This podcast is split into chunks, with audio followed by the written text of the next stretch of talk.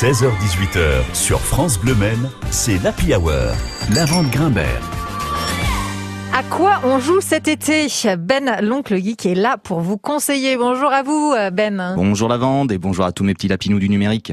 Alors Ben, on commence par quoi en termes de jeux indispensables à nos vacances? Et oui, commençons tout de suite avec votre console la plus portable, c'est roulement de tambour, oui, je fais bien le roulement de tambour. Et non, ce n'est pas la Switch, mais ce que nous possédons tous, à savoir votre smartphone. Et je ne saurais que trop vous conseiller Stardew Valley, petite simulation de vie agricole, tout mignon graphiquement en pixel art, un jeu qui permet de petites sessions de jeu occasionnelles, c'est frais et charmant, et pour ne pas gâcher son plaisir, le prix est tout petit. Donc Stardew Valley sur smartphone, mais aussi sur PC et toutes les consoles existantes, excepté pour la nouvelle génération, à savoir la PS5 que j'ai, et les Xbox Series que je n'ai pas, et franchement, je m'en car Microsoft aurait dû rester dans le domaine des PC. Allez hop, la guerre des consoles est ouverte. Hop, hop, hop, hop, évitons les polémiques. Hein. Enchaînez, Ben, enchaînez. Tout à fait avec un jeu free-to-play, à savoir Genshin Impact, un action JRPG, à savoir un jeu de rôle à action à la japonaise. Et je ne vais pas vous refaire le lexique de chaque mot, mais sachez que Genshin Impact est jouable gratuitement, mais que si vous voulez progresser rapidement, vous allez devoir mettre la main au portefeuille, sauf si vous êtes patient, ce qui tombe bien, car vous êtes en vacances. Donc Genshin Impact, un jeu au style graphique manga avec une durée de vie quasi infinie et des missions courtes entre 10 et 15 minutes,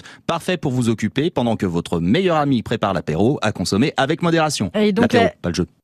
Et donc la Switch, petite dernière de chez Nintendo? Mais oui, je sais, c'est la plus portable des consoles et maintenant que tous les foyers en possèdent une, non pas encore, mais ça viendra. Bref, le jeu à emmener, c'est forcément Mario Kart 8 Deluxe, simulation de course délirante avec Mario, Luigi et ses amis. Ça vous permet de jouer en famille et de bien rigoler et en plus, c'est accessible à tous les âges. Toujours chez Nintendo pour les trajets en voiture et afin d'occuper vos petits bouts de façon intelligente, le jeu 51 Worldwide Games, une vaste compilation de jeux de société, tous plus intelligents les uns que les autres, c'est fun et très divers. Et Ben, pour les dernières consoles de chez Sony et Microsoft Bah déjà il faut les transporter les mémères, hein, même si la PS4 et la Xbox One se sont bien amincies au fil des années.